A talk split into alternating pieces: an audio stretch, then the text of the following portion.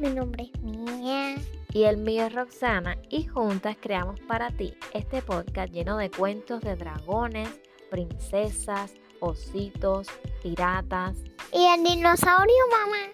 Y de dinosaurios que están llenos de amor y sabiduría para... Para no me bonito. Hoy le mando muchos besitos y un abrazo muy especial a mi nuevo amigo Tenis, que tiene cinco años como yo y le encantan los cuentos. Además, su abuelita nos contó que se porta muy bien. Un besito. Y ahora sí. Para mami, para mamá. Eh, el cuento ya va a empezar. Hoy vamos a leer el cuento de La pequeña oruga glotona, escrito por Eric Carle.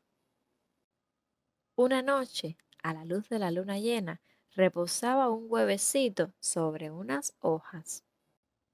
Un domingo por la mañana, nada más salir el sol, el huevo salió una oruga diminuta que tenía mucha hambre. Enseguida comenzó a buscar algo que comer. El lunes atravesó masticando, pero aún tenía hambre. El martes atravesó masticando, pero aún tenía hambre.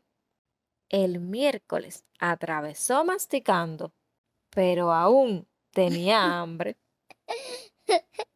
El jueves atravesó masticando, pero aún tenía hambre. El viernes atravesó masticando, pero aún tenía hambre. El sábado atravesó masticando.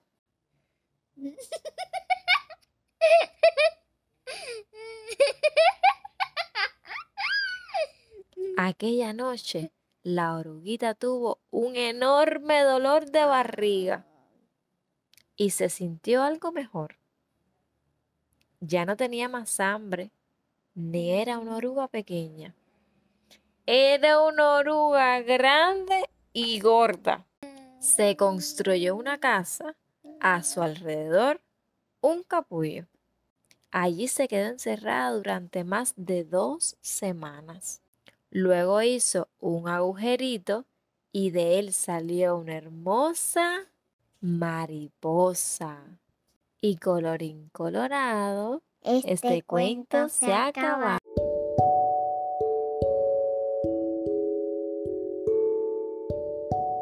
Le mando muchos besitos y muchos abrazos. Dulces sueños.